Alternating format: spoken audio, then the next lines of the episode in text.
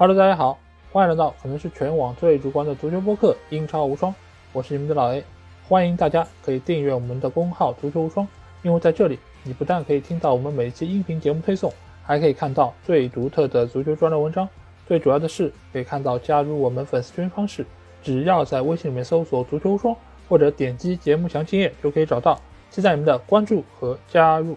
那在这周中。进行了英超第十九轮的所有的十场比赛啊，在进行了这轮比赛之后，那这赛季的英超算是正式过半了啊。这个也是圣诞魔鬼赛程的最后一轮。各支球队在十天中是进行了三轮比赛，尤其是在世界杯结束之后的这个赛程之中啊，各个球员也是非常的辛苦。那各个球队也是产生了不同程度状态的起伏啊。比如说在这轮比赛之中，利物浦队就爆出了一个冷门。输给了小蜜蜂布伦特福德。那既然是圣诞魔鬼赛程的最后一轮，那这期节目我们就会来给大家排一排这三轮比赛这二十个球队的一个积分排名啊。我们会按照他们排名的倒序来和大家一一盘点本轮的十场精彩的比赛啊。不知道你们又能不能够猜出自己所在的主队在这样一份特别的榜单中排名第几呢？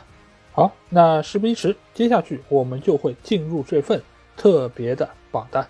好，那第一场比赛我们来到是埃兰路球场，在这里，利兹联队将主场迎战是西汉姆联队。那这两个球队会作为第一个出场的两支球队，主要是因为这两个球队在圣诞赛程里面都没有取得哪怕一场比赛胜利啊，所以他们分别在这个圣诞的积分榜上是位列第十五和第十六啊，所以他们排名比较靠后，所以第一个出场。那这场比赛对于两个球队来说，都觉得对方是自己拿分的一个好机会啊。毕竟利兹联队之前是打过了曼城，还打过了纽卡，而西汉姆联队是打过了阿森纳队，所以这场比赛双方都觉得是最近一段时间自己遇到的比较弱的一个对手。所以我们从双方的首发阵容就可以看到，两个球队都以进攻来作为自己的主要方向，尤其是西汉姆联队。以往我们知道他们是主打一个双后腰的一个阵型啊，就是赖斯和索切克作为双后腰出现。但是这场比赛我们发现赖斯是作为了单后腰，而是把索切克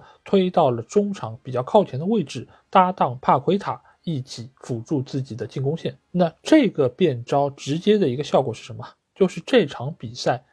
双方都拿到了大量的进攻机会。尤其是利兹联队这边，本身这个球队就是以进攻见长的，再加上这场比赛赖斯一个单后腰来坐镇，那给到利兹联队非常多的机会，直接面对对方的防线。所以我们可以看到，第一个进球，利兹联队就是通过中路的渗透之后，把球塞进了禁区，由诺恩托把球打进了球门。这个球在一开始的运行的路线上，就是从赖斯这个防区过去的。赖斯由于之前被对方的进攻线吸引到了偏左的位置，所以右路其实就是有一大片的开阔地给到利兹联队，而这个时候利兹联队正好把握住了这样的一个机会，把球塞进进去。所以你可以说这场比赛西汉姆联队有一点点搏命的打法，就是我不要防守了，我就要进攻，我就要进球。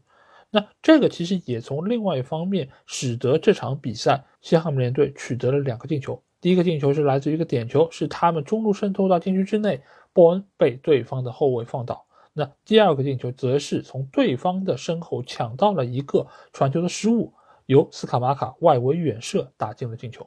所以你会发现，现在夏姆联队这套进攻线啊，其实有一点点拧巴的。为什么？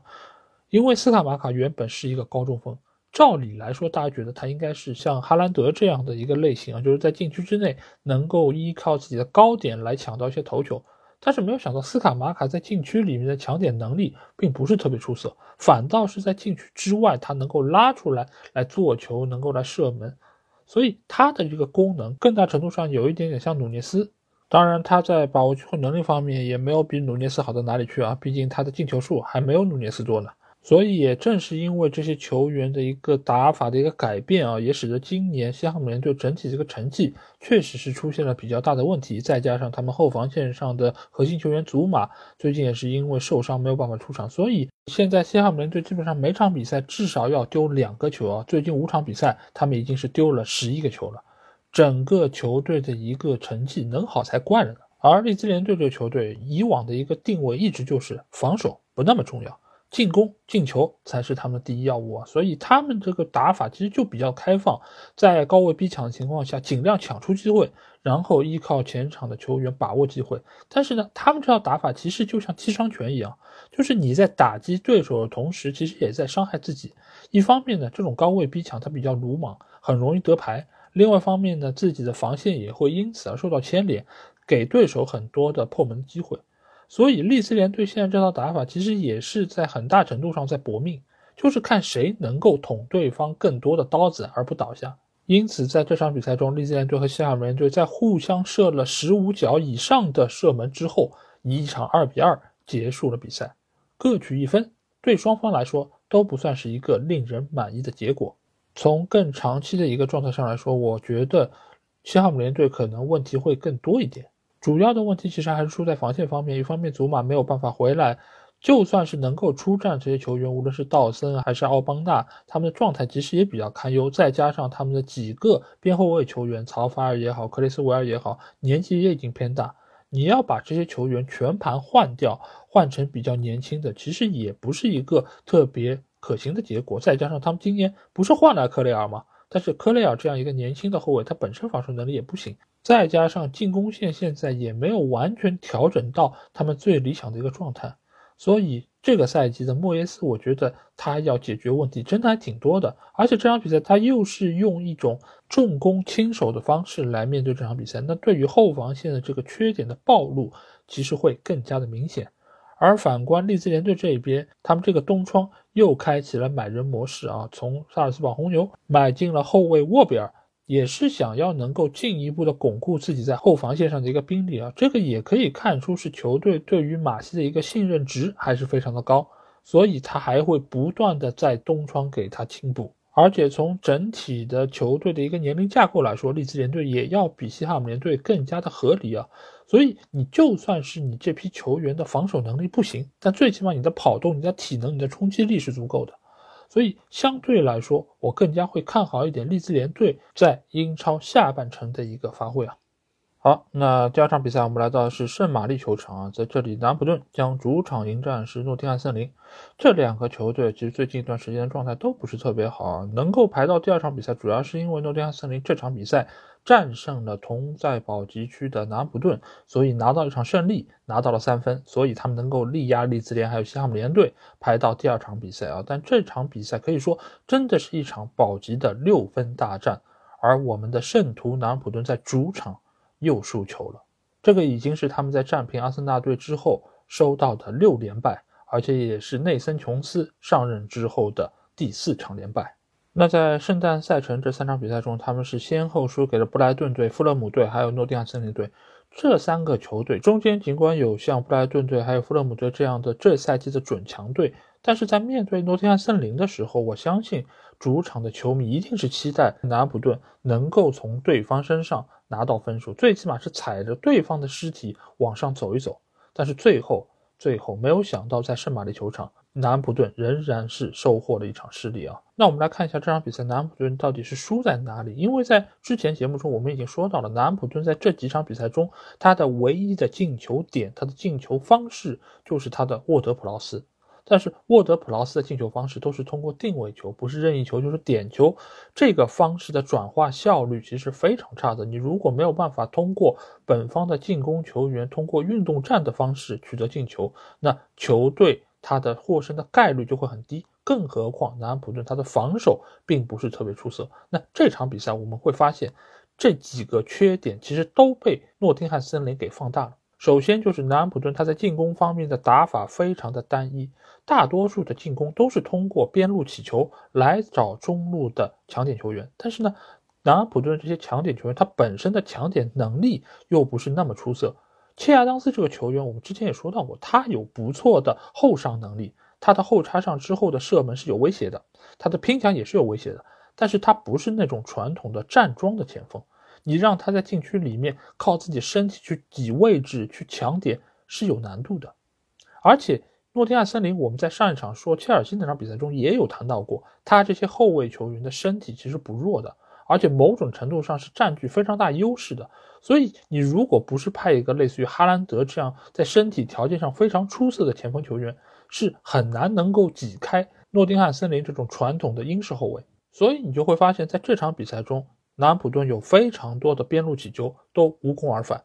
凯尔沃特比克斯或者说是沃德普劳斯，他们传中水准都非常好，再加上南安普顿大量的角球，都是一个球一个球的往禁区里掉。但是真正能够抢到点，并且能够威胁到对方球门的射门是屈指可数。屈指可数其实已经非常给面子了，因为这场比赛中南安普顿没有任何的射门是打中门框范围的。所以换句话来说，南安普顿这场比赛所有为进攻所付出的努力都是无用功，而反观诺丁汉森林这场比赛，它其实和上一场打切尔西是一样的配置。就是依靠前场的阿沃尼伊还有约翰逊两个球员来冲击对方的防线，而且上一次是在主场，他们能够依靠自己主场的观众在那边呐喊助威来提振自己的士气。但这场在客场的比赛中，他们仍然是保持这样的打法，并且还能够收到不错效果。从另外一方面就可以体现出这套打法其实是行之有效的。而且前场的阿沃尼还有约翰逊的这个特点也是非常具有互补性，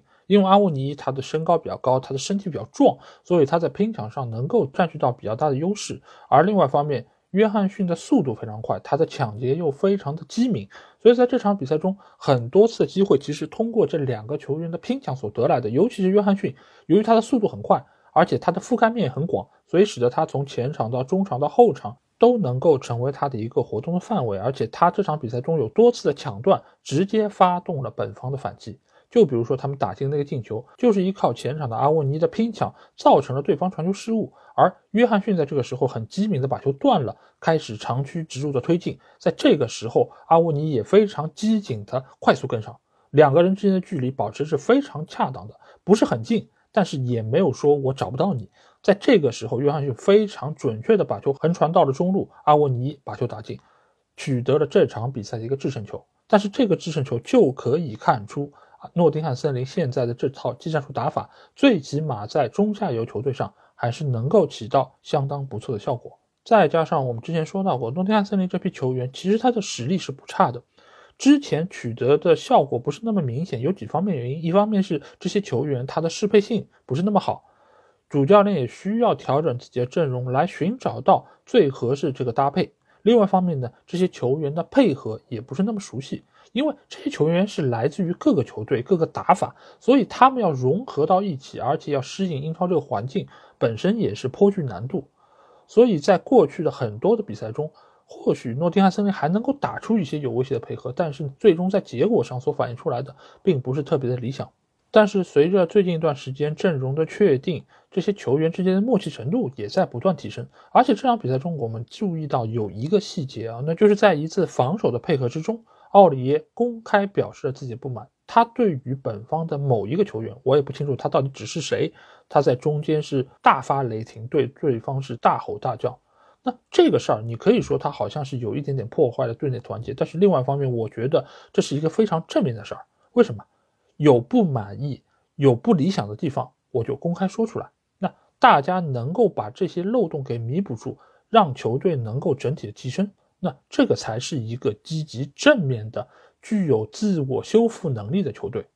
而另外一方面，诺丁汉森林的主教练库珀在这几场比赛的赛后的发言，我也注意到。他其实是非常具有团结性的这么一个教练，他能够很好的把这些球员捏合在一起，而且这场比赛结束之后，他也是给球队打气，他也是来到场边和球迷互动。所以现在来说，尽管成绩上诺基亚森林还不是处在一个特别理想状态，但是库珀的帅位要比很多豪门球队的教练甚至都还要更加稳固。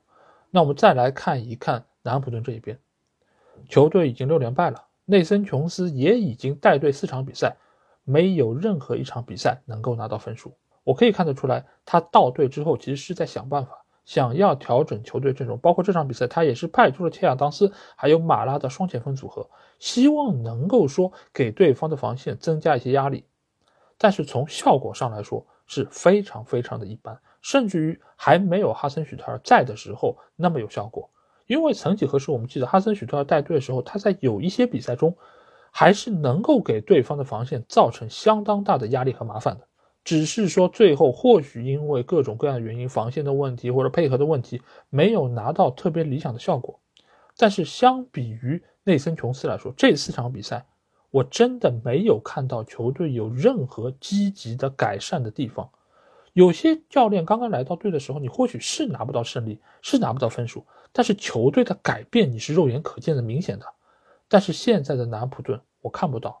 而且甚至于在某些方面还在退步，就是他们的进攻能力。所以在目前这个当下，我觉得南普顿已经是到了不容有失的一个阶段。不过好在现在球队离逃离降级区只有一场球的一个差距，还不算特别明显。但是我不知道。南普顿还会给内森·琼斯多少的耐心？如果在之后的两三场比赛中，他们仍然没有办法取得胜利的话，那我觉得应该要当断则断，赶紧炒掉他，之后找一个相对合适一点的主教练。最起码你要找一个看菜下饭的教练吧，让这些球员每一个最起码都发挥出他们该有的水准。否则再拖下去的话，球队保级的命运就不再掌握在。他们自己的手里了。好，那下场比赛我们来到是维拉公园球场，在这里，阿斯顿维拉将主场迎战的是狼队啊。那这场比赛也是两个西班牙教练在英超赛场的第一次碰面啊。那不得不说一句啊，这两个主教练尽管埃梅里之前是在阿森纳队带过队，但是好像在英语这方面还是洛佩特吉更加好一些啊。因为从赛后的采访中，说真的，埃梅里这个口音啊，真的实在是太重了。而且他的英语的用词啊，各方面也非常的简单啊，真的是非常简单。而洛佩特吉尽管他之前没有在英超执教经历，但是你可以从他说英语的这个语速，包括他的流畅程度，包括他的用词，都能够知道他的英语水平显然要比埃梅里更高一点。但是在这场比赛之中啊，两个教练是打成了平手，一比一，握手言和。而在整个圣诞赛程的一个战绩上，两个球队也都是取得了一胜一平一负的战绩，而且非常巧合的是，净胜球也一模一样啊，所以他们其实是在这次的榜单中是并列第十一位啊。那我们来到这场比赛之中啊，维拉队他是占据一个主场的优势，而且这场比赛他们的啊所谓的世界杯成员。大马丁又是回到了他们的主力阵容之中，在赛前他也是展示了他的金牌，还有在他裆部放置过的那个所谓金手套的奖杯。那比赛开始第十二分钟，狼队就扣开了大马丁的大门啊！显然维拉队的大门似乎要比阿根廷队更加难守一点啊！但这个球其实说实话，责任不在大马丁，也不在。维拉队的这些防守队员，因为这个球波登斯打的实在是太漂亮了。因为在整个禁区的防守里面，其实维拉队的人员是足够的，只是在这样的一个区域，在禁区的角上这个位置，短暂的由于狼队打出了一个二过一，所以出现了一小块真空地带，给到了波登斯前插的机会。而在这个过程中，维拉队也有上场球员，只是呢，他被波登斯非常灵巧的油炸丸子就过了。而在这个时候，波登斯用他非常精良的脚法兜出了一脚很美妙的弧线，这个球是从人缝之中窜出来之后击中立柱进的网窝，所以这个球其实无论是从扑救的难度上，还是从整个防守的完整度上，维拉队其实没有出现太大问题，唯一的问题可能就是在于波登斯的状态太好了。因为这段时间我们知道，波登斯是成了狼队最主要的一个火力输出点，再加上他们中场的穆蒂尼奥、内维斯等等几个传球手的状态也相当不错，所以狼队这段时间尽管他拿到的机会不那么多，但是他们但凡有机会，还是有能力可以把握得住的。而反观维拉队这边，这段时间他们主要的一个输出点是谁呢？不是沃特金斯，而是里昂拜利啊！里昂拜利，我们知道他是一个速度很快、爆发力很强的球员，所以在这一侧，他通常能够拿到带球突破的机会。但这场比赛，说真的，里昂拜利真的是缺少一点进球的运气啊！无论是在上半场还是在下半场的尾声阶段，他拿到的那个单刀球。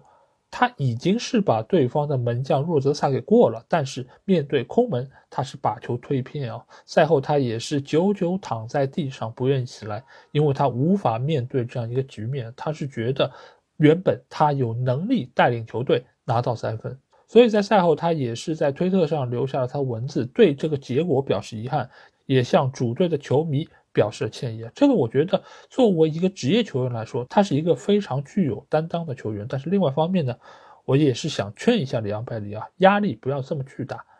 比赛一直都会有，下一次机会也仍然会出现在你的面前，只要到时候能够把握得住就可以了。而反观狼队这边啊，最近一段时间，除了波登斯的状态非常出色之外，其实肌肉男阿德马特拉奥雷也是洛佩斯基非常重点使用的一个球员，尤其是在下半场，通常他们都会把特拉奥雷给派上场，因为特拉奥雷的冲击是很强的，而且这段时间我之前也说到，他的一个对球的处理也是有明显提升的。无论是他打门的质量，还是他传球的准确性，都要比之前有了更大程度的提升。这个我相信也是和洛佩特吉对于他的使用和指导是分不开的。所以在这一侧呢，维拉队的边后卫迪涅就成了重点打击对象。上半场其实波登斯打进那个进球也是从迪涅这一侧进来的，而下半场特拉奥雷在中场被换上之后，其实就对迪涅这一侧做出了非常多的冲击。而在这一段时间，迪涅真的是有一点点独木难支啊，所以埃梅里也很快用奥古斯汀松换下了迪涅，让一个在身体条件上还有在防守能力上更加出色的球员坐镇这一路，才使得维拉队在之后的比赛中略微是减轻了自己防线的一个压力啊。当然，在进球这一方面，维拉队如果没有办法依靠里昂拜利的话，你显然不能指望沃特金斯来承担进球的一个重任啊。当然，最后进球的还是替补上场的丹尼斯。因为丹尼斯，我之前说过，他也是整个维拉队最会进球的球员，只是他现在的年龄已经偏大，他的体能或许不足够支撑整场比赛，所以他的使用其实某种程度上也和特拉奥雷是一样的，就是在。比赛的中后阶段，依靠自己体能优势来冲对方的防线。当然，这个球还有一点点偶然的成分啊，那就是若泽萨在出击的过程中出现了脚下打滑的一个情况，所以使得丹尼斯这个球是得来全不费功夫啊。这个某种程度上也应该是算作若泽萨的一个失误啊。所以在经历了这场平局之后啊，两个球队在西班牙教练的带领之下，其实都展现出了非常。不错的一个精神面貌，尤其是狼队这一边，他在三场圣诞的赛程之中是收获了一胜一平一负，而且他们赢的是阿弗顿队，也是在最后阶段，我们记得九十五分钟打进了那个绝杀进球，来自于埃特努里，而输的那一场呢是零比一输给了曼联队，而且那场比赛其实狼队是创造出了相当多不错机会，但是无奈。曼联的防线最近有了提升，而且德赫亚也有相当出色的发挥。而这场面对自己西班牙老乡的平局，我相信洛佩兹基也会比较满意啊，因为其实场上的不少球员都表现出了自己非常不错的一个能力啊，包括在防线方面，包括柯林斯这场比赛其实也有过一次头球的机会，差一点点再次洞穿维拉队的大门啊。不过好在孔萨在门线之上将球解围出去啊，也是让球队是逃过了一劫。而且在进攻方面，狼队也是有一些起色啊，包括我们刚才说到右边路的波登斯，包括特拉奥雷，包括其实在中路的科斯塔，我觉得也是球队非常重要的一个棋子啊。尽管他还没有取得进球，但是他只要在场上，他出现在中锋的这个位置，对于对方防守这个兵力就是非常大的一个牵制。而且他本身身体很强壮，他能够很好的消耗对方球员的一个体能以及防守的专注度。因此，就算他不进球，他其实也是某种程度上为自己球队的一个进攻做出了属于自己的贡献。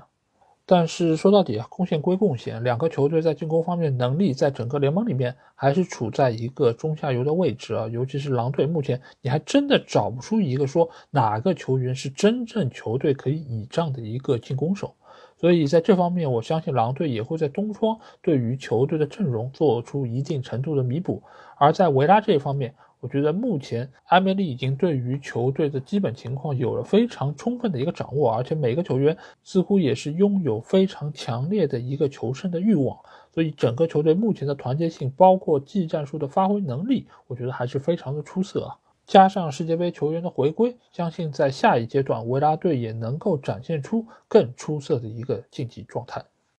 好，那下场比赛我们来到是塞尔赫斯的公园球场，在这里水晶宫队将主场迎战是热刺啊。热刺在这次圣诞的魔鬼赛程里面是取得了一胜一平一负的战绩啊，也是拿到了四分。由于是净胜球的优势，他们是排在相对比较靠前的位置。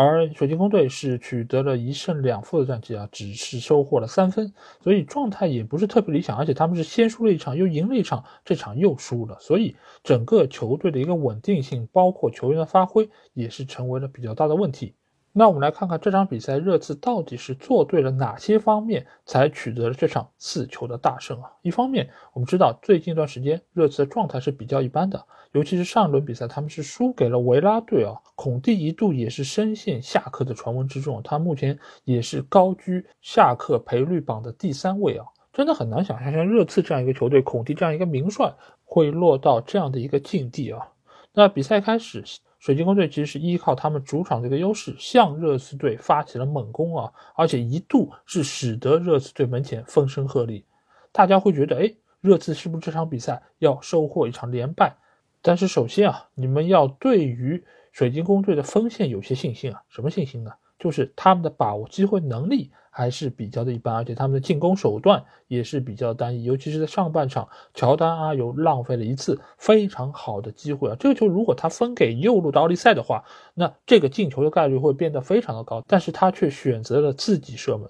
阿尤这个球员真的是有一点点缺乏自知之明啊！你的射门是什么水准，你不清楚吗？居然在这个情况下选择自己射门。难怪射完之后，扎哈要跑过来对他大吼大叫，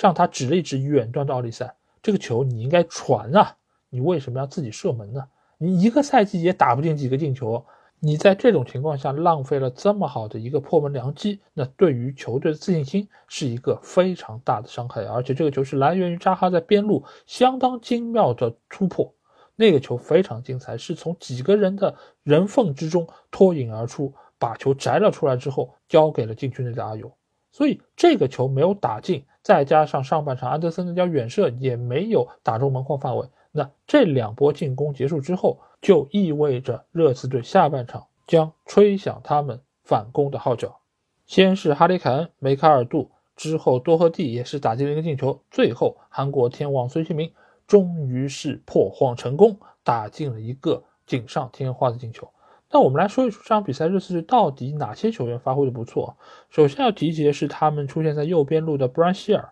希尔这个球员其实买进来也已经有两年时间了，但是他一直在热刺队得不到很有效的出场机会，而且一度他也是被外租。那最近一段时间，由于库卢的伤病原因，所以希尔是拿到了先发的机会，而这场比赛中。他在右路的发挥是相当不错的，而且他也是展现出了自己脚下活比较细腻的这么一个特点啊，也是多次晃过对方的防守队员之后，无论是传球给到哈里凯恩，还是自己选择的射门，其实都创造出了非常多的威胁。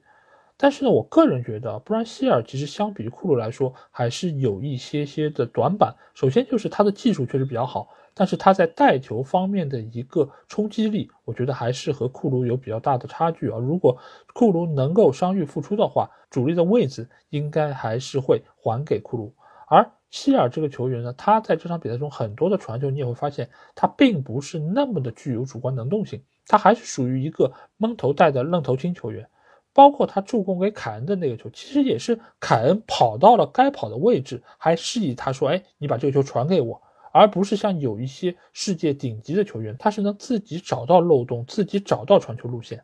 所以相对来说，他还有非常稚嫩和提高的空间。那孙兴民的那个进球啊，确实对于他个人来说是非常重要，毕竟他已经很久没有在英超的赛场上做出他那个标志性的方框的那个动作啊。那这个球呢，我个人觉得对于他个人的心理上确实是一个解脱，但是你要真说他的状态有什么复苏吗？其实并没有啊，因为那个球大家仔细看的话，是他的射门打在了格耶的鞋底之后发生了变向，才使得瓜伊塔没有办法把球扑出去。所以这个球更大程度上是一个运气球。那这样一个运气球，真的能够让他在之后的比赛中恢复信心吗？或者说能够让他的竞技状态有一个明显的提升吗？我个人觉得还是有难度，或者说需要时间来证明一下。那至于哈里凯恩的话，我觉得已经不用多说啊。最近一段时间，整个热刺的进攻基本上都是依靠哈里凯恩，无论是他的进球，还是他的做球，还是他的跑位，都是现在热刺队唯一可以倚仗的一个球员。而且这场比赛对于他来说也是具有一个里程碑的意义。这个是他英超的第三百场比赛，而且他也是英超历史上第二个做到一百场、二百场、三百场都取得进球的球员。而且在三百场过后，他的进球数已经来到了一百九十八个，超过了阿兰希勒的一百九十六球。阿兰希勒，我们知道这是怎样的一个球员？就是英超的记录上，但凡和进球有关的，排名第一的几乎都是阿兰希勒。而哈里凯恩在三百场这样一个具有纪念意义的比赛时刻，能够超越阿兰希勒，我觉得对于他个人来说是一个非常大的成就，而且也给他最终能够超过阿兰希勒两百六十球的英超总进球纪录奠定了一个非常坚实的基础。那我们接下去来说一说水晶宫队啊，水晶宫我们知道在上上场比赛中他们是吃到两张红牌，所以使得他们在目前为止。后防线的排兵布阵上仍然是具有比较明显问题，尤其是他们的左边路的沃德，这场比赛被对方的布兰希尔是冲得七零八落。如果设想一下，这个位置是他们的主力球员米切尔，那是不是能够在某些程度上限制这次的发挥呢？我觉得一定会比沃德做得更好。那防守端这个问题我们就不谈了，因为。过几轮比赛，这些球员就能够重新回到阵容之中。但是在进攻方面，我觉得水晶宫现在陷入了一个非常大的迷雾之中。是什么？就是整个球队能够进球的，好像还是只有扎哈一个球员，而且所有的进攻都要围绕扎哈来展开、来推进、来做球，其他球员几乎就是一个摆设在那边，所以使得整个对方的防线要盯的人只有一个，就是扎哈。但其实我们知道，在水晶宫队内，包括埃泽、包括奥利赛，都有很强的冲击能力、带球能力，包括射门能力也还可以。所以，为什么水晶宫队不能够说我把球权稍微匀一匀到右边路，给到奥利赛？这场比赛其实奥利赛状态是不错的，他也拿到了几次很好的射门机会，而且他的射门也离进球非常接近。那为什么不适当分解一下自己进攻的一个比重？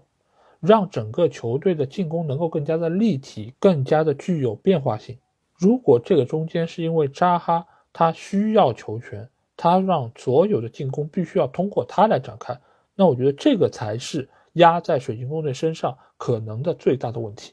去年球队内的加拉格尔其实是很大程度上丰富了球队的进攻的方式，但是当他离开之后，这个中前场似乎又回到了当初那个死气沉沉的水晶宫队。我们知道维埃拉对于整个球队后防线上改造是非常成功的，但是目前其实已经到了他需要为球队的进攻线做出决定性改造时候。毕竟扎哈他的岁数也在一天天变老，他的战斗力也总有一天会难以发挥。那这个时候球队又该倚仗谁呢？这个问题啊，其实也困扰了之前几任的水晶宫队主教练，就是扎哈离开之后球队该怎么办？但是你现在依赖他越多，之后失去他的痛苦也会更加的明显。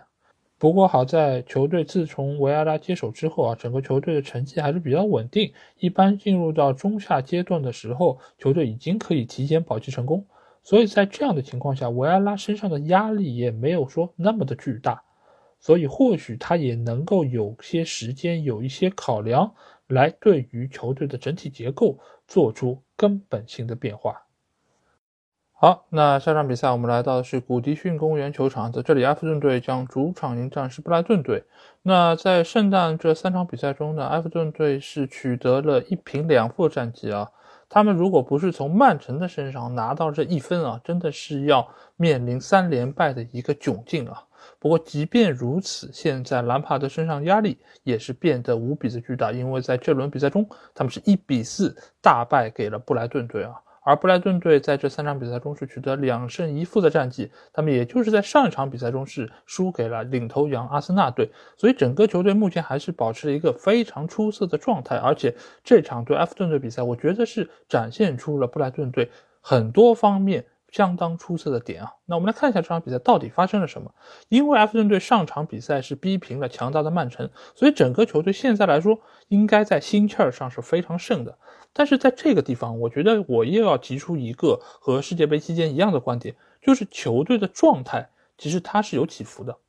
而在圣诞赛程这三场比赛，由于时间很紧。所以其实他们这个强度就和世界杯比赛是一样的，每一场比赛和每一场比赛之间，其实可供他们调整状态的可能性是非常有限的。所以对于埃弗顿队来说，上场比赛他们花了很大的精力来面对哈兰德，来面对整个曼城队的强攻。所以来到这场比赛，他们觉得自己在主场好像是能够有一点点优势，或者说可以和布莱顿队掰一掰手腕。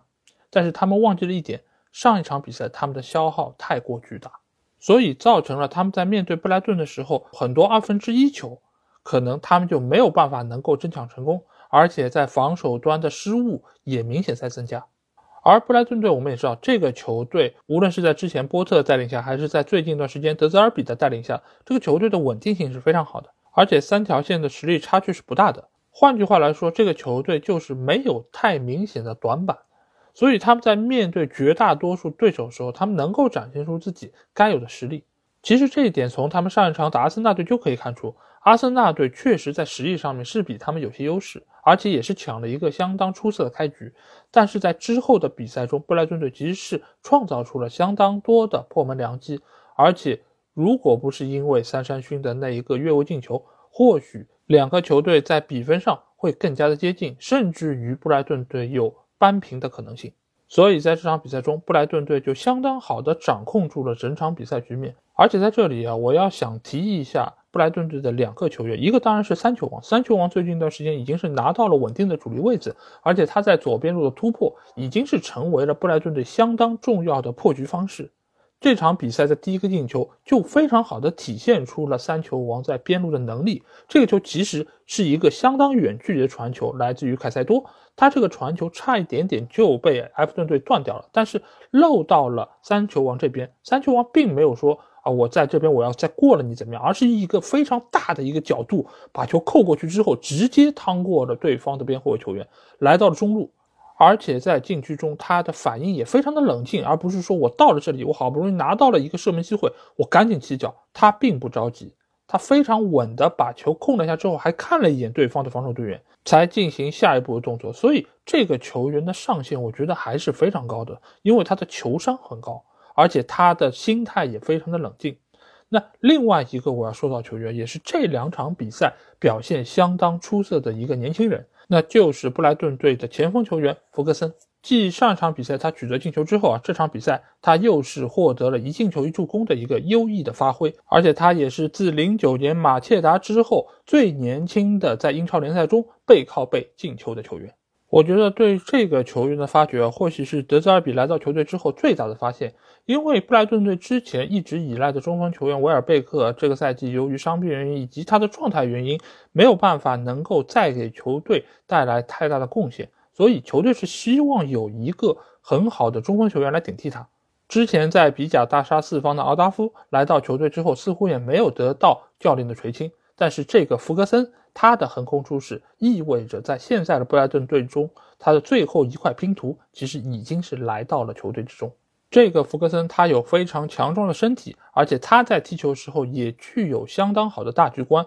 他的传球、他的射门也非常冷静，相信他也能够在之后的比赛中获得更多的发挥的空间。而且本身布莱顿这个球队，他对于调教球员这方面还是非常具有经验的。所以，相信布莱顿队在随着麦卡利斯的回归之后啊，整个球队在下个赛季会展现出更好的竞技状态。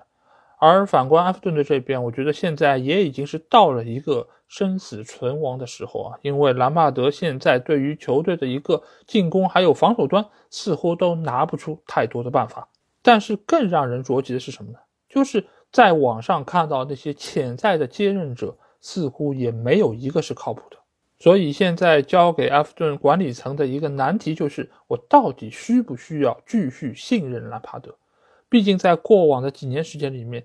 管理层其实已经做到了他们该做的很多事情，包括花了很多的钱买了很多的球员给到这些主教练，但是最后的效果呢？有一半的球员基本没有打出来，就以比较低的价格给卖掉了。另外一部分球员尽管在现在的队内是作为主力球员存在，但是球队的战绩呢？大家看一看。随着球队最近一段时间的低迷表现，他们又重新跌回了降级区之内啊。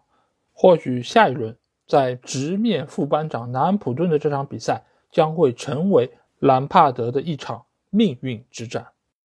好，那上场比赛来到本轮的一场强强对决啊，那就是在斯坦福桥球场进行的切尔西队主场迎战曼城的这场比赛。那在这次圣诞的三场比赛中啊，切尔西队是高开低走。第一场比赛是战胜了伯恩茅斯，第二场是被诺丁汉森林逼平。这场面对曼城的比赛，最终他们也是在主场零比一告负啊。而曼城队在这三场比赛中取得两胜一平的战绩，还是相当不错。尽管在中间这场比赛中是被埃弗顿的一比一逼平，但是整个球队目前的一个战斗力，我觉得还是得到了非常好的一个保持啊。尤其是在这场对切尔西的比赛中，他们两位强援凯尔沃克还有凯塞洛都回到了赛场之上。这场比赛是先发出战，尽管是打了半场就被队友换下，但是他们的出场对于曼城队在未来一段时间的发挥，我觉得还是非常重要。但是反观切尔西队这一边，可以说是伤病如潮啊。原本在队内的几个关键球员坎特啊、里斯詹姆斯啊、门迪啊、福法纳、布罗亚、齐尔维尔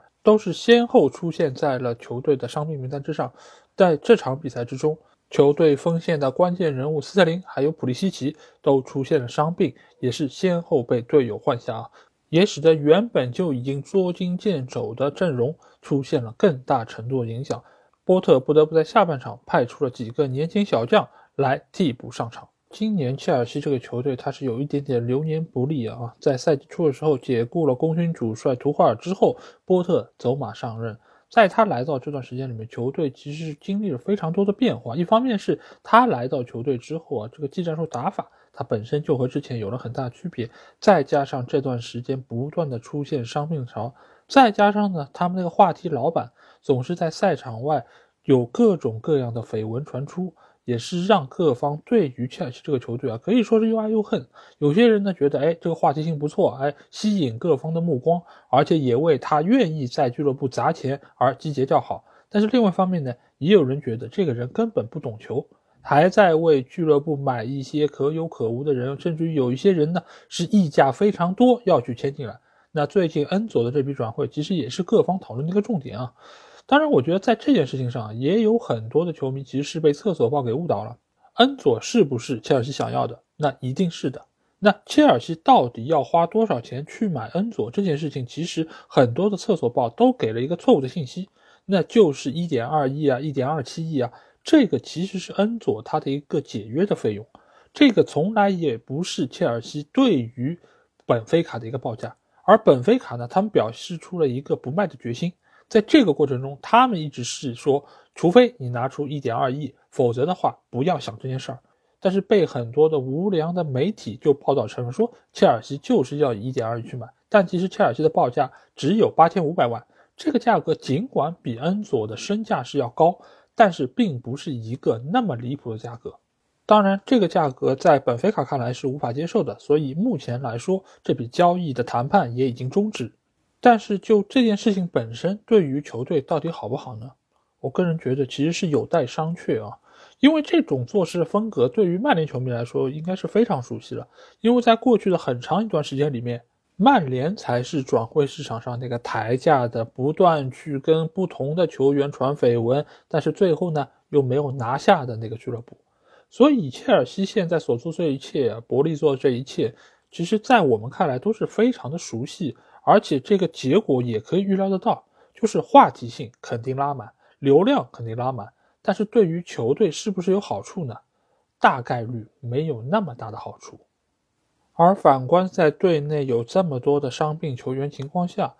伯利还在利用买人这件事儿来为自己的品牌来拉影响力，那我觉得其实这真的是一件非常不合适的事儿。在这个当刻，你应该想的是如何给主教练波特提供更多的资源，以更加经济实惠、有效率的方式为球队签一些可以临时来使用的球员。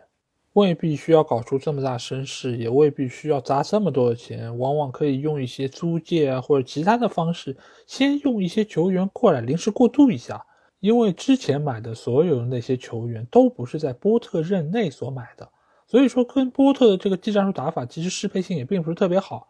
你只有在冬窗甚至之后的窗口买的球员，才有可能说是啊，我跟波特商量一下啊，你要什么球员，我跟你去买，或者说我们引入又有价格又有实力又有号召力的这些球员。那对于双方来说，可能是一个更加有契合度的合作。否则的话，你光是顾着自己买，买进来恩佐之后，波特如果用不好呢？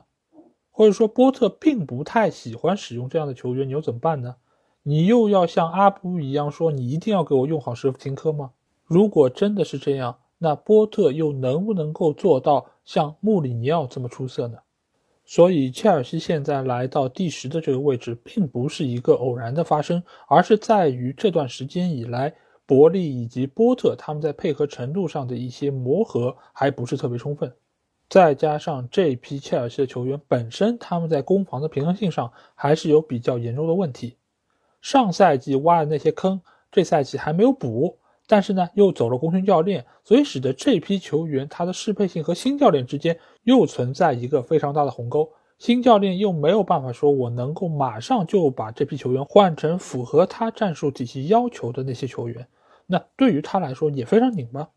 因为我们也知道，波特这个教练他不是一个看菜下饭的教练，他没有办法说每一个球员到我这儿，我都能够想出办法把你用好。他是一个非常强调体系的教练，他需要每一个球员在他的那块拼图里面找到合适的位置。所以现在切尔西这批球员里面，可以说绝大多数都不在他的范围之内，他只能用一个很勉强的方式说：“我先用着，让不少的球员说，哎，你看看是不是能够把脚削一削，塞进我这个鞋里。那即使有些人真的可以把脚塞进鞋里，那你走起来怎么可能不是？”一瘸一拐的呢，而反观曼城这边，这场比赛他们战胜了切尔西队，算是过了魔鬼赛程的第一关啊。因为在接下去的几轮比赛中，他要面临的对手是曼联、热刺、狼队，再打热刺、维拉，还有阿森纳。所以接下去这一个月，他会面临众多强队的一个考验啊。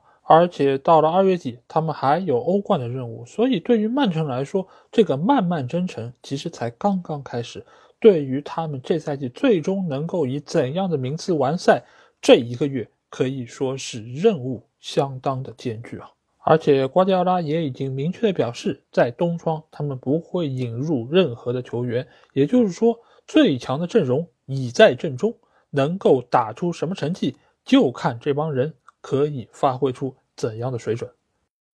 好，那下场比赛我们来到是 G Tech 社区球场，在这里，布伦特福德将主场迎战是利物浦队啊。那布伦特福德最近一段时间战绩可以说是相当的出色啊，他们在这三场圣诞的魔鬼赛程之中是取得两胜一平的战绩，是逼平了热刺队，是击败了西汉姆联队，还有利物浦队。而在世界杯之前的最后一轮，他们也是客场爆冷战胜了曼城队啊。所以小蜜蜂现在真的还挺厉害的，这根刺儿真的是逮谁炸谁啊。那这次遇到利物浦队的时候，他们是缺少了自己的当家前锋伊万托尼，但是即使如此，他们仍然是在主场三比一战胜利物浦队。大家都在说啊，利物浦队最近一段时间好像状态非常差，尤其是努涅斯啊，总是不进球啊。但其实大家不要忘记，在这场比赛之前，利物浦队已经是取得了四连胜，球队的整体状态其实是处在一个向上走的趋势之中。而且尽管努涅斯确实不进球，但其实。不进球的只有他吗？萨拉赫在最近一段时间的表现其实也挺糟糕的，只是队内有另外一个话题性人物啊，所以也是替他掩盖了很多的问题。而且再换句话来说，萨拉赫也好，努涅斯也好，他们在现在创造机会的排行榜上都是名列前茅的。所以说明什么？说明现在利物浦队起码在进攻方面，他们是能够创造出很多机会的，只是把握不住。那。把握不住这个问题，真的只是现在才出现的吗？其实并不是啊。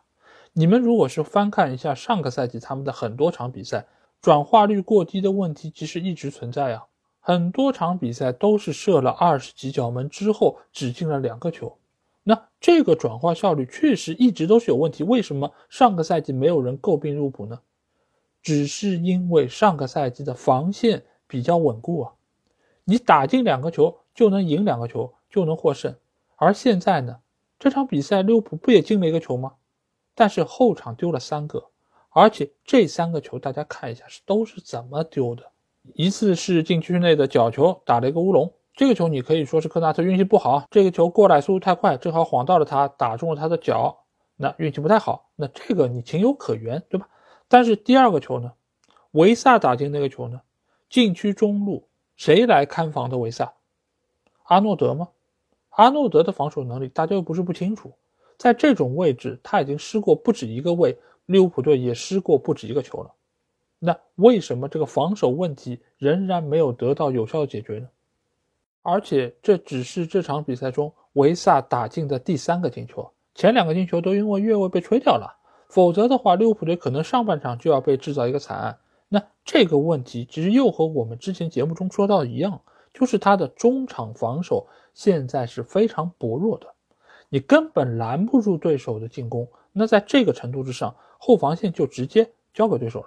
而后防线上几个球员，范戴克也好，阿诺德也好，状态其实都在出现不同程度下降。即便是罗伯逊，今年其实也比去年有了很明显退步。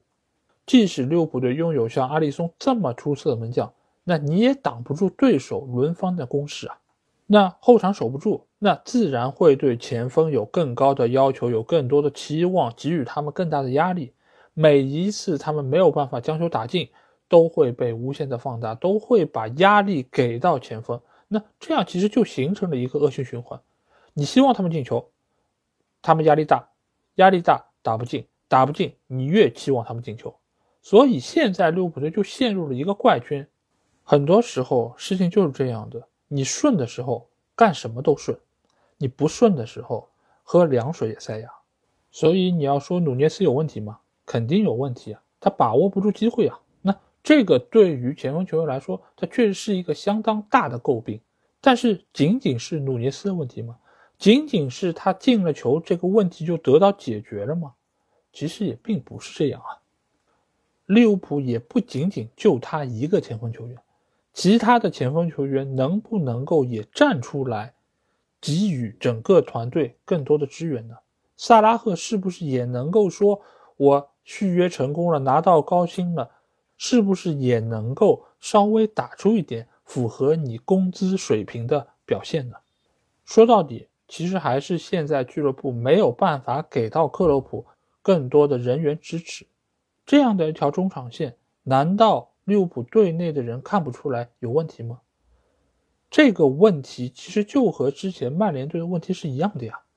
你只有买了卡塞米罗，你只有买了埃里克森。你让他们在中场能够控得住球，能够防得住，才能够有效减轻本方防守的压力啊！你看一下曼联这几场比赛，是不是场场都零封了？最起码不是以前那个对方怎么打怎么有的那个球队了。或许克洛普他也很郁闷啊，俱乐部就是不给钱，不买人，你能怎么办呢？你又不能说我像孔蒂一样，我像穆里尼奥一样，整天像怨妇一样在媒体前哭诉吧？他还是一个情商相当高、非常识大体的教练，所以呢，只能自己默默的承受这一切，靠自己的执教能力来尽量提升球队的发挥。而布伦特福德呢，不得不说，他是一个非常值得大家尊敬的球队，他的花钱并不多。教练托马斯·弗兰克也不是很有名，队内的很多球员其实也不是那种知名的球员，但是他们在一起捏合成一个整体之后，就能够迸发出非常强的一个能量。尽管伊万托尼这场比赛没有上，尽管伊万托尼未来也有可能因为官司的原因被禁赛，但是这场比赛大家能看到，球队即使是缺少这样一个锋线的悍将，仍然有非常好的竞争力，而且他们在东窗。也是引入了德国 U21 的国脚沙德，那这个年轻球员或许就会成为下一个伊万托尼。那这个球队他的眼光、他的培养机制，就决定了他能够在英超拥有一席之地。也正是因为英超有不少像布伦特福德一样的球队存在，才能够让整个联盟的比赛这么好看、这么精彩、这么具有竞争力。那接下去终于要迎来这次榜单的前三甲球队了啊！那第一场比赛，我们来到的是酋长球场，在这里，阿森纳队将主场迎战的是纽卡斯尔联队啊。最近一段时间，纽卡的状态可以说是非常出色，而且他们现在也是整个联盟中防守最好的球队。而阿森纳队在这次圣诞的假期之中，他们三场比赛是取得两胜一平的战绩，也是位列第三名啊。这个成绩可以说是相当的不错，而且也是帮助他们继续能够在积分榜上形成对于曼城的压制啊。但是这场对于纽卡的比赛，两个球队可以说打的是非常的惨烈，尽管最终没有取得进球，但是经典的场面一点也不少。首先，阿森纳队在主场，他仍然是保有了他们一贯的这种技战术打法，就是快速推进，加之与前场高强度的逼抢，逼迫对手出现失误，从而在这个过程之中寻找到战机啊。由于在世界杯期间热苏斯的伤病，所以使得现在阿森纳队的打法相比于以往来说更加的简洁快速。尤其是他们左边路的马丁内利，还有中路的厄德高之间的配合，可以说是现在阿森纳队非常主要的一个进攻手段。而纽卡这边，我们也说到他们是这个赛季防守最好的球队，但是在面对阿森纳进攻的时候，其实纽卡的防线还是出现了不少的问题。而且之前我们在节目中也说到过，纽卡的后防线并不是没有问题，而是很多时候是依靠他们的门将波普在那边兜底，才使得他们没有最终失球。那在这场比赛中，纽卡的这几个后卫球员其实他们是有一点点吃力的，所以在防守的过程中，他们也有一些相对来说比较出格的防守动作，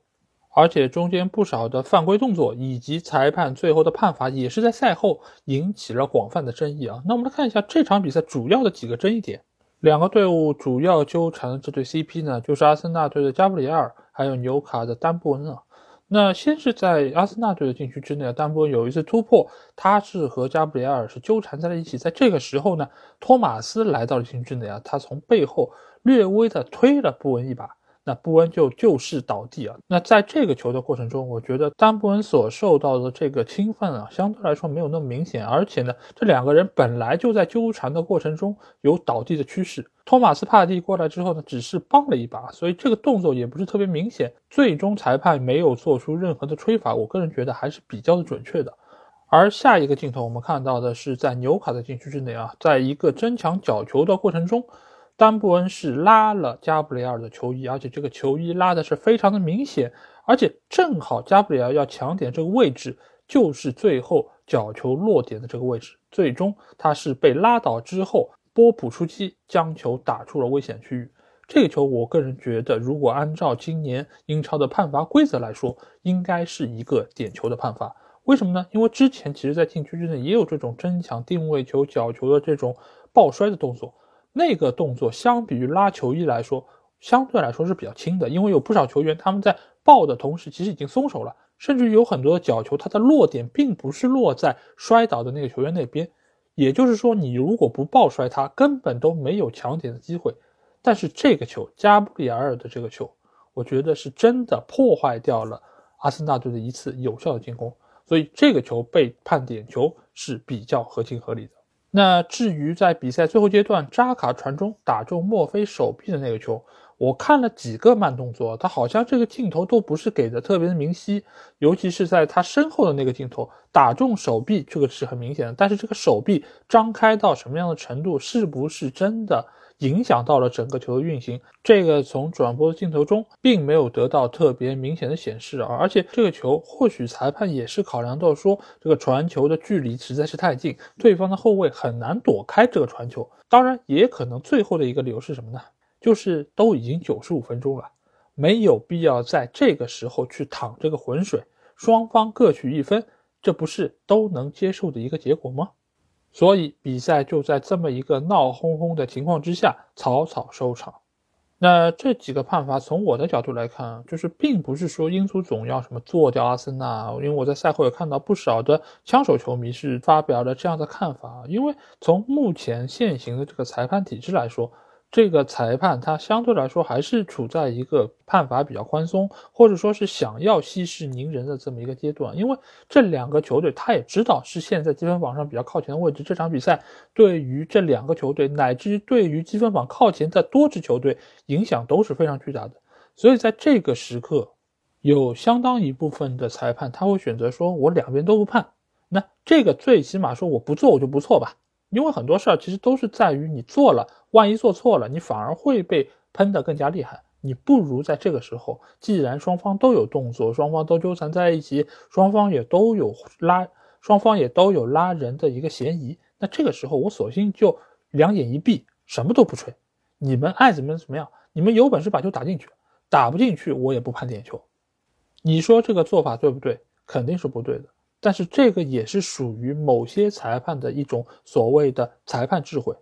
如果要追根溯源的话，其实还是在于足球比赛这个规则还是有太多的灰色地带，有很多的判罚，其实你很难用一套放之四海而皆准的标准来套它。就比如说加布里埃尔和丹布恩两个球员在禁区之内，你拉我拽，互相推人，这个你算不算犯规呢？你推到什么程度算犯规？你拉到什么程度算犯规？这个其实，在规则里面是有很多裁量权的余地的。所以也就间接的造成了裁判很难说我断清楚你们每一个动作，因此既然断不清楚，那我就不断了。这个也是他所谓一碗水端平的一个做法。但是这个你要放在某一方的球迷以及他们的球员来看，那你这不就是和稀泥吗？但是你要知道，只要是人来做裁判，你的这个判罚就是有一个范围的。你这个判罚的尺度是贴近上限或者贴近下限，对于观众来说，你这感官感受是完全不一样的。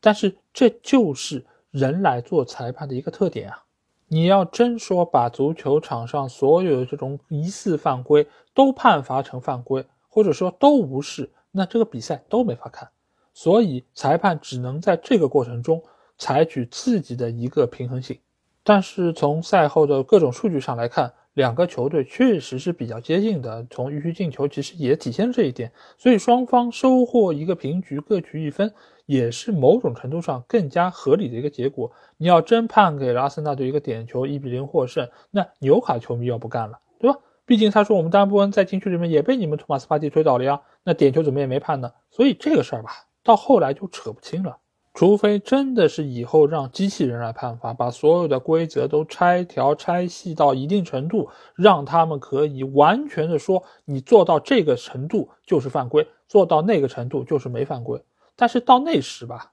估计又有不少球迷要跳出来说：“哎呀，足球不纯粹了，我们喜欢那种足球再也没有了，都是这种锱铢必较的犯规，那足球还有什么意思呢？是不是？”所以我也想在这里最后劝阿森纳球迷一句啊。就是在这场比赛中吃的亏，或许在下一场比赛或者之后的某一场比赛，你们就有可能得个利。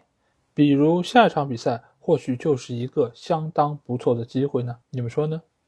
好，那下场比赛我们来到倒数第二场比赛，也会迎来我们这次圣诞榜单上的亚军球队，那就是来自于伦敦城的弗洛姆队啊。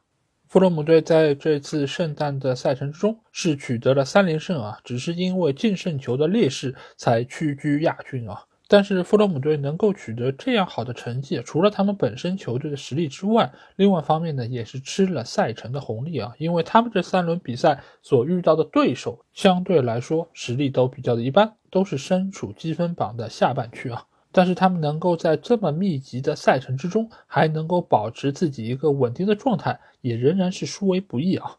好，那我们接下去就来到黄泉球场，来进入到这场莱斯特对富勒姆的比赛之中。最后结果我们也看到，富勒姆队是一球小胜啊，进球的是他们的锋霸球员米特洛维奇。那这场比赛两个球队打的到底怎么样呢？那我个人用几个成语来形容啊，那就是旗鼓相当、势均力敌、你来我往。菜鸡互啄，你别看弗洛姆队圣诞这三场比赛是全胜的，而莱斯特这三场比赛是全败的。但是这场比赛从场面上，从最后的数据统计上，真的是一场势均力敌的比赛。两个球队其实并没有太本质的区别。弗洛姆队好就好在什么？把握住了一次机会，而那个机会呢，确实也是由于莱斯特城后防的一个漏人所造成的。法斯在这场比赛中再次漏盯了对方非常重要的球员，这一点是完全不应该的。而且，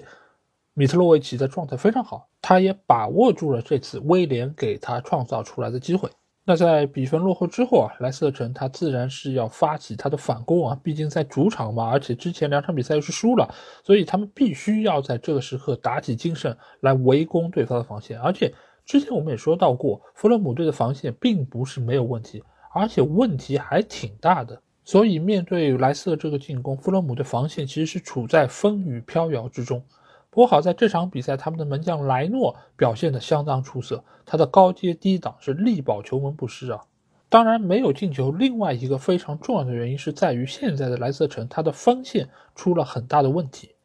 一方面，帕森达卡出现了受伤情况，不得不继续启用他们的老将瓦尔迪；而且在中场方面，麦迪逊也是遭受了一个长期伤病，所以几个在进攻端非常重要的球员都没有办法出战，所以也使得莱斯特城即使是创造出了大量机会，也没有人可以来把握得住。更何况这场比赛运气也并不站在他们这一边，蒂勒芒斯那脚非常精彩的远射也是重重的砸中了横梁弹出啊！所以整场比赛，莱斯特城真的是有一点点有力使不上的感觉。当然，富勒姆队在整套阵容方面还是有他可圈可点之处啊。一方面，除了他们的锋霸球员米特洛维奇之外，整个弗勒姆的中场线。我觉得他的实力也是要比绝大多数球队要更加出色，而且他们之间的配合程度也是非常的出色啊！因为像帕利尼亚也好像威廉也好像佩雷拉也好，他们都是在各个方面有自己非常鲜明特色的球员。比如说帕利尼亚，他在中场的拦截能力、他的防守覆盖面都是非常出色的，这个也是给到球队拿到球权、发动反攻非常重要的一环。而威廉尽管他的岁数已经很大，但是他的一脚传球还是非常有特点，而且准确度非常高。这场比赛传给米特洛维奇的那个球，其实就很见功力啊。因为这个球你尽管看上去它是一个斜线过去，好像只要绕过对方的后卫球员就可以了，但是你看这个球他给到米特洛维奇非常舒服，位置、力量、角度都很完美，让米特洛维奇不需要再做更多额外的动作来调整。就可以很轻松的把球卸下来，把球打进球门。而佩雷拉又是本队进攻线上非常重要的核心一环，而且他也是定位球的主罚手，所以这个球队他在中场的这个配置就能够对于绝大多数球队形成压制。所以目前来说，他们取得这样一个结果也非常的顺理成章。而且再和大家分享一个数据啊，到目前为止，他们十八轮比赛已经是取得了二十八分。而在他们上一次在英超的那个赛季，也就是二零二一赛季，他们三十八场比赛总共才取得了二十八分。所以现在来说，比赛还没有进行到一半，他们已经达到了上上个赛季他们所取得的分数。这一点不得不说是他们主教练马尔科·席尔瓦非常大的一个成就啊。而且目前球队的伤病情况也不是特别严重，再加上整个球队的一个团结性也相当的好，所以到了下半赛季，我相信弗洛姆队仍然可以展现出他们非常强的一个战斗力啊！或许他们也能够在未来的很长一段时间里面成为英超的一股中坚力量。好，那终于要来到这期节目的最后一场比赛了，我们也将迎来这次圣诞榜单上的冠军球队，那就是来自于。英超曼彻斯特的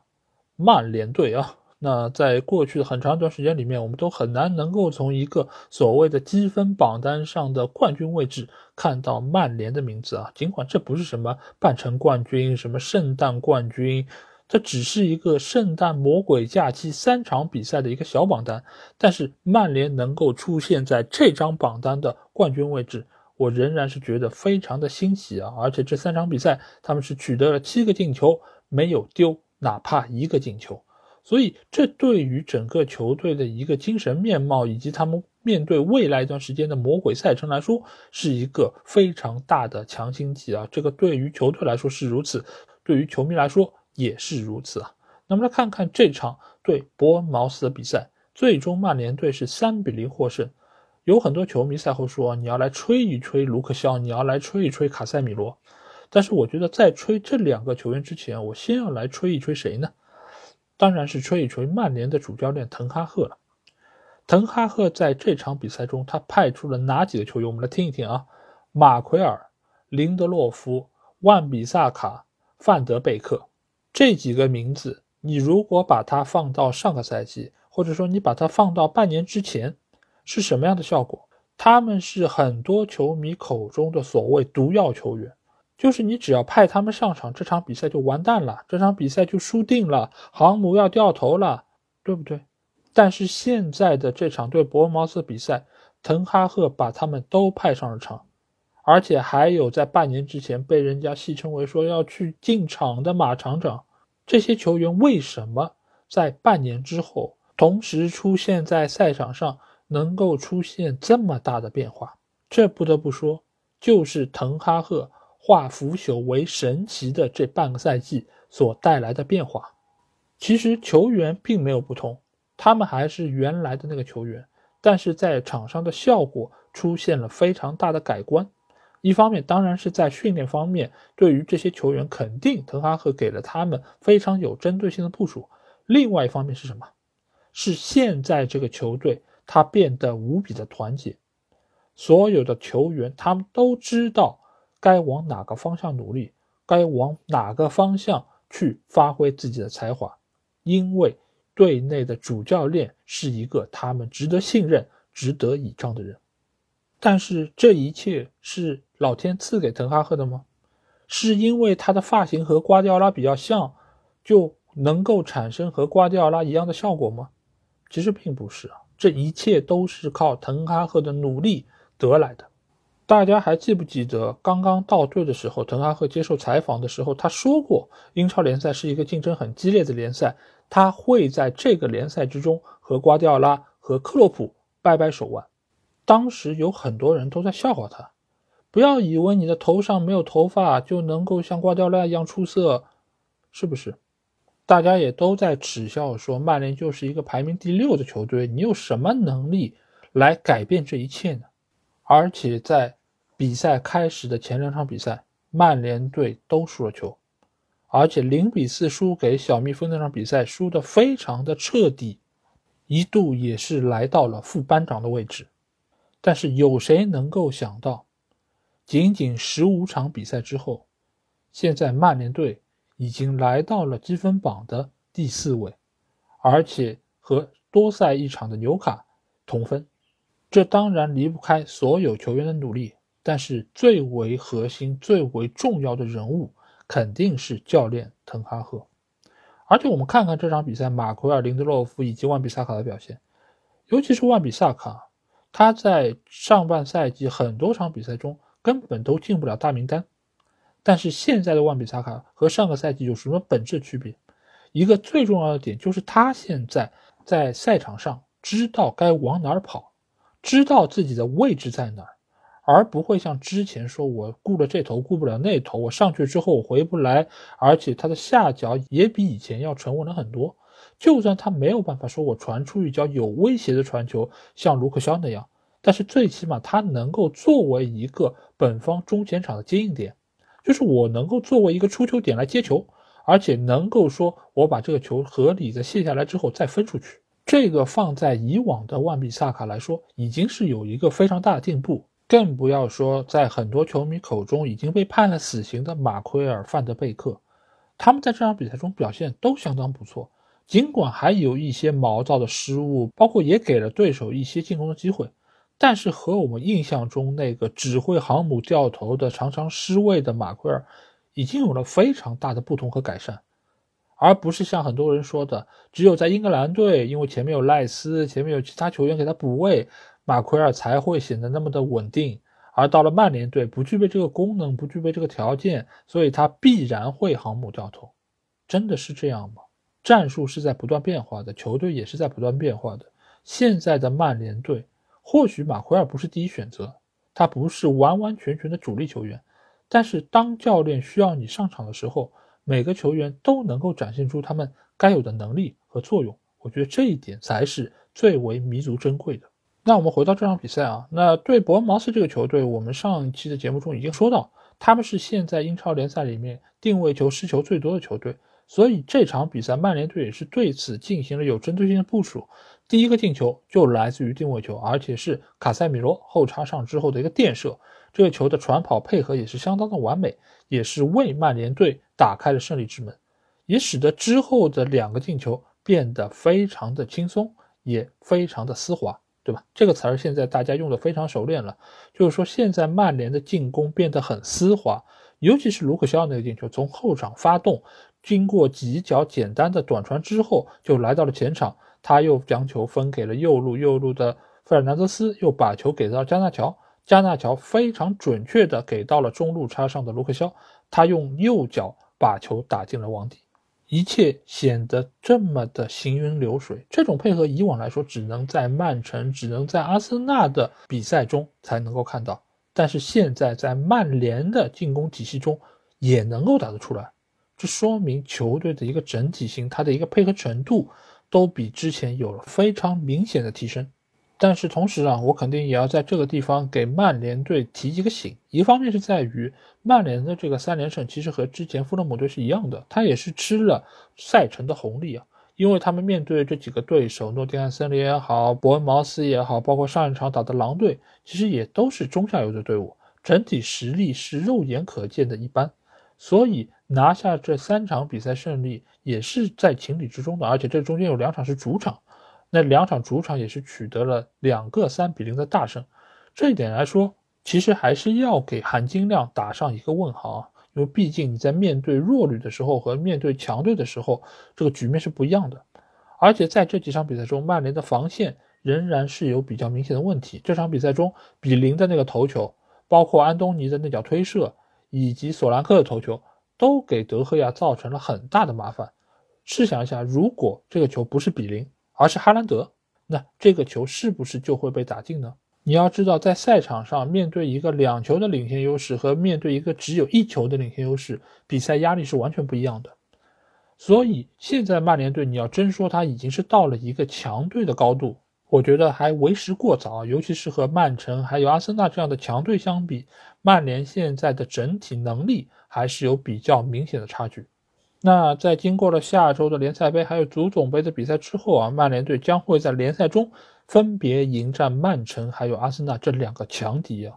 到时候其实才是对于队伍成色最好的一个检验。但是不管怎么说，有这个三连胜作为保底，也能够让整个球队在信心方面能够有些提升，最起码看到这些强队时候，内心不会发怵，也知道自己拥有和他们。掰一掰手腕的一个底气，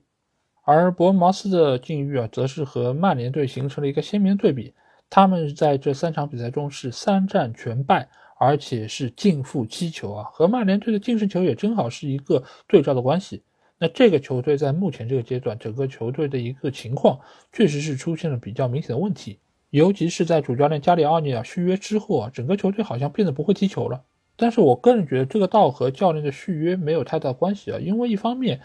伯恩茅斯的技战术打法是比较单一的，也比较容易被对手摸透，所以在经过了半个赛季的比赛之后，其实大多数球队对于伯恩茅斯有几斤几两，他们怎么个打法都非常的清楚，所以对于你的防守各方面也能够变得更有针对性。再加上他们除了主场打水晶宫这场比赛之外，剩下两场比赛都是客场面对强敌。输球对于他们来说也并不是那么的无法接受啊，只是在下一阶段，他们需要对于自己在攻防两端都做出有针对性的部署，尤其是他们的定位球防守这一方面，我觉得是需要下重点的功夫来进行弥补的。着重需要改进的就是在盯人这方面，因为他们经常会出现我一开始看好你这个人啊，但是一转眼你人就不见了，我就不知道你去哪了，从而会造成很多不必要的失球。所以下一阶段，加里奥尼尔的任务其实还挺重的。而且另外一方面，伯恩茅斯这个球队啊，他的老板好像耐心不是很好，因为之前在解雇帕克的时候也是非常的着急，就是因为输了个零比九就把他解雇了。所以我觉得加里奥尼尔也得掂量一下，如果接着输下去，有可能很快这把铡刀就会落到你的头上。好。那这期节目基本上就是这样。如果你听了我节目，有什么话想对我说，欢迎在我们的评论区留言。如果想要和我直接交流，也可以来加我们的群，只要在微信里面搜索“足球无双”就可以找到。期待您的关注和加入。